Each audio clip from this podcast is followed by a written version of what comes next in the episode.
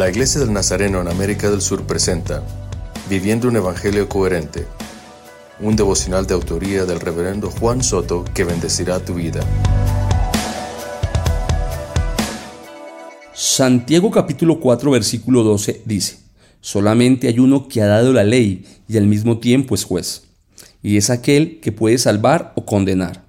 Tú, en cambio, ¿quién eres para juzgar a tu prójimo? Santiago en varias partes de su carta exhortó a sus lectores a tener cuidado con sus palabras, su forma de hablar y la manera de referirse a su prójimo. No debemos hablar mal, criticar o juzgar a nadie.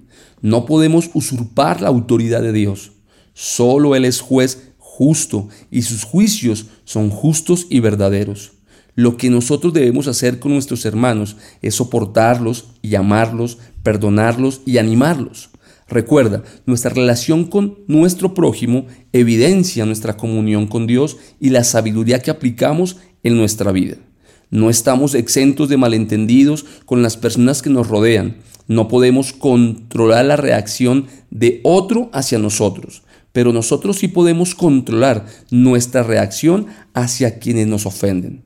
Debemos aprender a descansar en la justicia de Dios.